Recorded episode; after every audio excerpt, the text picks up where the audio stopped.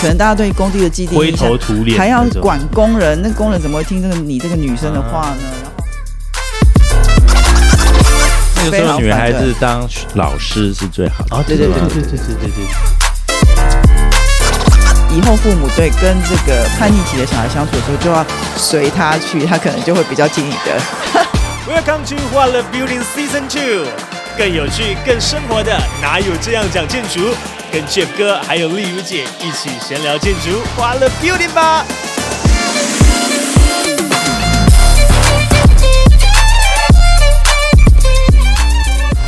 好的，各位听众朋友们，欢迎收听《欢乐 Beauty》，哪有这样讲建筑？我是主持人 Boys。我是建筑师 Jeff，我是例如，我相信我们的所有的啊、呃观众跟听众朋友们，一定也有一些人是抱持着一些这个对未来的憧憬跟梦想啊。我觉得这个有一天我要跟就是 Jeff 跟丽如 姐一样，成为一个很高级的这种建筑师，我可以在 Starbucks 里面打开我的电脑，然后好像画图，画图应该没办法在 Starbucks 啊，感觉这个大家看到现场就不你太一样。你应该像那个阿布宽，阿布宽演出演过一个建筑师，但那部电影的重点是他不结婚，不是他是建筑师。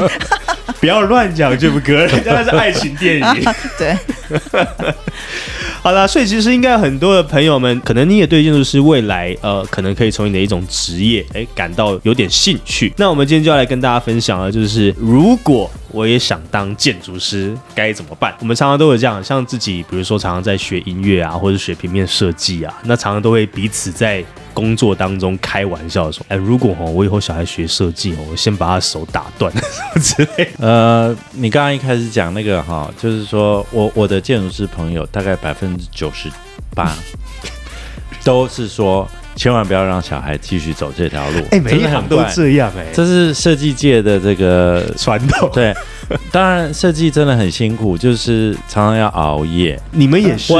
好吧。我觉得在学生时代，大概这个状况比较严重比较严重啦。但学生时代体力比较好。现在的情境跟我们那个时候求学可能不太一样。嗯，嗯现在大部分的这个设计也要有这个生活的平衡。嗯所以他能够在工作的时间做完，他就尽量在工作的时间做完。但是很多我也知道有一些的设计师，他就是对于这个热情不熄灭哈，所以图一张一张画，图不断的改哈，当然也有这样，所以画图它是辛苦的，对。嗯那第二个大概就是说很累啦，其实大部分人都是这样，因为很累，所以没没有交男朋友，没有交女朋友，所以这个结婚的也比较晚，这个生小孩也比较晚，所以这个父母大家都觉得算了算了，下一辈 下一代都不要走这条路。所以理论上应该在大学的时候就赶快先找好女朋友，一起往下走。哦，好，也可以，也可以，对，所以，所以这个要念建筑，大概最好最好还是要有兴趣的。这个兴趣也很难讲，因为平常自己除了乐高盖之外，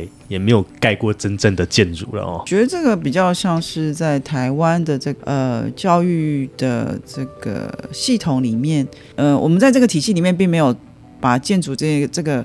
这一个专业稍微的从小开始置入到教育系统当中。从朋友很多朋友这边呃得到的就是说，他们其实很多。尤其是小学就已经有一些对于建筑这样子的一个概念的一些课程，不一定真的是、呃对于建造这件事情，但是他们对于甚至是欣赏呃周边生活的一些建筑物，或是一些建筑师的一些作品，他们其实是会有一些就是这个叫什么呃学学龄教育的时候就有把这个专专业的这个主题给呃放进去这个教育系系统当中，所以嗯。大家长大之后，对于建筑这件事情就没有那么陌生，它其实就是把它当成是生活之一。那我觉得现在的呃，在从以前的这个系统到现在为止，应该是有很多人其实是不清楚从事这个专业需要的热情有有多么多多多，然后需要工作的这个量有多多，所以他一进来之后，他就会。呃，这个变成说，对，就是这个辛苦的程度会比这个呃有乐趣的这个程度就多很多。我现在还是看到蛮多呃年轻人有一些对建筑这个热情是真的是停不下来的、哦。你就是你你请他图画少一点，他就是没有办法画少这样子。所以我想应该是这种人会比较适合。就你真的对这件事情感到啊成就，然后你也觉得他就算是失败，你也觉得就是哎中间你有获得很多的东西。哦，很难得哎，嗯。但我觉得应该各行各业就是吧，因为大家可能在媒体上看到的都是各行各业就是光鲜亮丽的一面，对，但是其实都没有看到每一个人在成功的背后其实是付出了相当的努力。我想是每一个行业都是，那只要你在这个行业当中是觉得很有趣的哦，做做越多，你觉得越有趣，失败你也不觉得那是失败，或者说你觉得这个是很好的经验。如果你的心态是这样子的话，那我觉得你就蛮适合从事这个建筑设计这个行业。我我可以大概讲一下我的经验哈，我的经验是这样，就是我考高呃高中以后啊，要准备念大学的时候，就觉得这个男生大家都觉得好像应该走理工哈，嗯，那理工的部分呢，我的化学很烂很烂啊，我父亲是教化学的，但是我化完学蛋了，被骂爆吧？对，然后这个我的物理还 OK 哈，然后数学还 OK，但是我就觉得我从来不是那种去做电子业啦，哈、做这个电机工程啊，哈什么。嗯资讯业相关，第一个我也觉得我考一定考不太好，但是文组呢，我是还蛮有兴趣的。可是文组的部分呢，又要考历史、地理、三民主义，我们那个年代还有这个东西哈，也也不会背。好，那我是喜欢想事情的人，但我实在很不会死背，所以我就觉得我我我我伤伤的大概文的大概也不行哈。这个时候呢，建筑提供了我一个，它需要有一些美学的，在这个文艺的这个部分是还蛮呃需要一点点的资质啦哈。物理的部分大概就是一些结构的部分，它是比较物理性，的，没有化学，没有化学，对。那关键没有化学，所以，所以那个时候觉得，哎，这条路不错。因为如果我去走艺术，哈，那就是当然那个时候，呃，这个家人都会走，觉得走艺术没出路。这个时候，我又又看到我一个表哥，哈，那个表哥是建筑师，觉得哦很好哦，都在画图，也没有啦，没有觉得他高大上，但是就觉得很棒啊，好像是一个艺术家。然后那个又不是只做雕塑这种尺寸，哈，大概他觉得，我就觉得做了可以做成一个建筑师，好像是一个还不错的组合，生活的这个气质好像还不同，所以当然这个错觉 就让我决定。怎么是错觉？大学大学的这个所有的这个前六个志愿全部都是填建筑系，把台湾的六个建筑系填完。哦，你那时候填的哪些啊？那个时候台湾就是就是这几个啊，东海、淡江、呃、成大、中原、文化等等这样。有点浪漫性格，然后在这个理科上面又不是你太排斥的时候，说不定是一个就是很适合你在，毕竟。以前在第一届我们常常讲过，建筑师一直在这个浪漫跟现实中妥协协调，理性跟感性之间，是是，所以你真的是一个偏向于这两端的天平上面的人话，说明建筑是一个很适合你的一个学科，你的人格特质那就很适合。那我要来分享一下我的经验，因为我是女生，所以呢，其实我一路从这个进大学，甚至是填志愿的时候，大家看到我们就会说，为什么女生要去念建筑？哦，这个这个其实应该很多听众，如果是有一点年纪的听众，也都会这样说。哦，原来有女的建筑师这样，然后其实是还不少。那其实随着时代的这个观念不一样哦，嗯现在其实建筑系啊、我们在兼课的这个建筑系里头呢，其实男女是各半，有时候女生还甚至才再多一点点这样。那我们也其实蛮惊讶的哦。那呃，我我觉得这这个行业当然在本身，呃，我在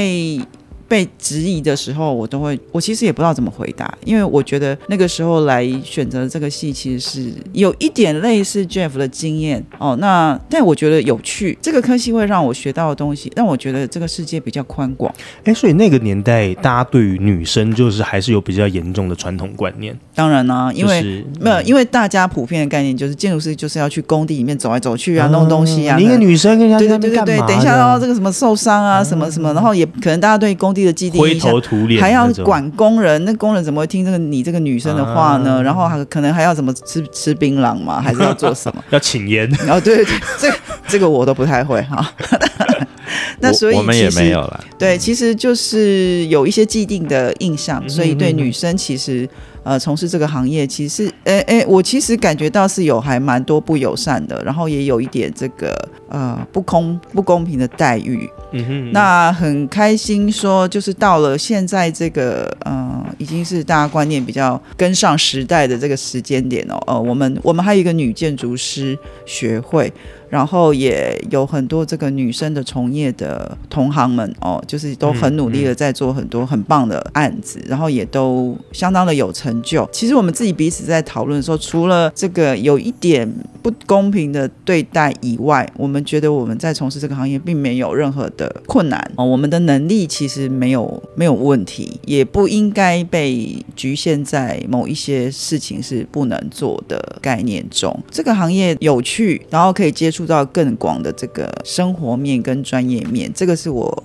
选择这个系的原因。哦、其实我妈妈的我的父母其实是很反对的。哦，真的假的？小时候其实是父母那是非个时候女常反对，孩子当老师是最好的。哦，对对对对对对对对对对。所以我跟 Jeff 不太一样。我的志愿呢，嗯、当然那时候我是有先就是测过这个落点嘛，嗯嗯就是说啊，这个太远的就不用填了嘛，对不对？但是我是填了几个系之后，偷偷在里面放了一个建筑系，结果就让我中了哦这样子。所以放榜的时候呢。嗯，其实是有被逼去要重考，这样说不行你就是不能去念这个。殊不知你已经报名了，交去去了，来不及我后来就知道说，以后父母对跟这个叛逆期的小孩相处的时候，就要随他去，他可能就会比较听你的。你不要硬跟他硬碰硬，像我就觉得我是比较像硬碰硬说，你说不行，我就一定要去这样，所以就进了这个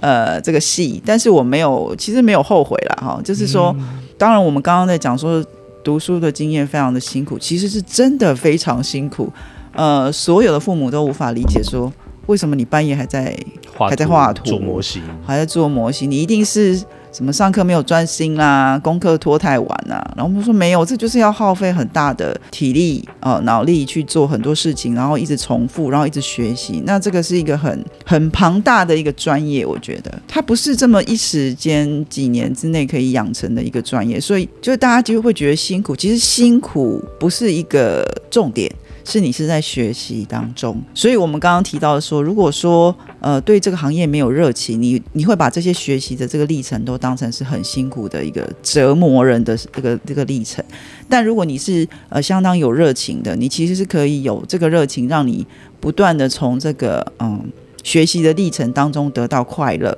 哦，得到新知识，得到新的这个体验，重新认识你生活的这个地球啦，这个环境，你其实是会把是会让你自己的这个热情跟这个成就感跟乐趣，可以盖过你的辛苦的过程。我觉得，当年轻的朋友如果可以体会到这一件事情，或者你在学习当中其实是有这么样一点点的这个契机的时候，那你其实是是可以继续尝试的。对，嗯哼哼，那另外一个就是说，没有这么快就达成的这个，所以它是一个很 long term 的一个挑战。，对，这就有点像说，呃，在学校的时候，可能像设计题目，我我我们常提出来比较，就是可能理工科或者是一些。科目他们可能有期末考，那对我们建筑系来讲，其实是没有什么期末考。我们的期末就是期末的，我们考试很少，对我们考试很少，要留时间给你们做那个模型做模型啦、画图啦，它其实是一个没有标准答案的期末考。我们这种科系就是没有答案的期末考，所以它不一样。而且你们从学期一出开始就开始考到结束。啊，对对，所以 这它是一个对的，它其实是一个阶段性你的学习成果的呈现，所以那是一个很不一样的学习历程。那我觉得这很有趣。那但是当现在可能有一些呃，像我们在教书的时候，其实就会有一些同学问我说：“老师，请问这个这个题目的标准答案是什么？”我说：“设计没有标准答案。”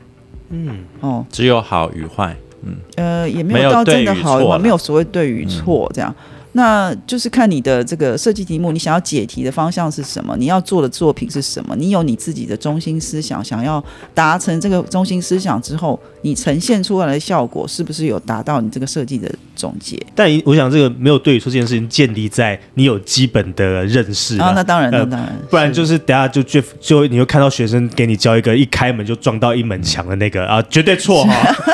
它也可以叫坏啦。他搞不好他有特别的这个 concept，它有就是特别的概念，我知道我就是要做一个这样的概念，就是你每天回家你要不撞南墙心不死，对对，而且还要坐北朝南。没错，他可能是有一个特殊的机关需要你去完成这样子，所以其实它对我来讲是一个蛮有趣的 OK，科系，它没有标准答案，然后也这对于我们这种不善于考试的人是蛮好哎哎的一个科我没有我没有不善于考试。哈，只有 Jeff 哥。